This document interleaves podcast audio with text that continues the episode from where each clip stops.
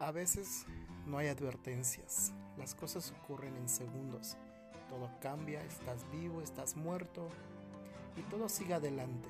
Somos delgados como el papel, existimos a base de suerte, entre porcentajes, temporalmente. Y eso es lo mejor y lo peor, el factor temporal. Fragmento de Charbokowski.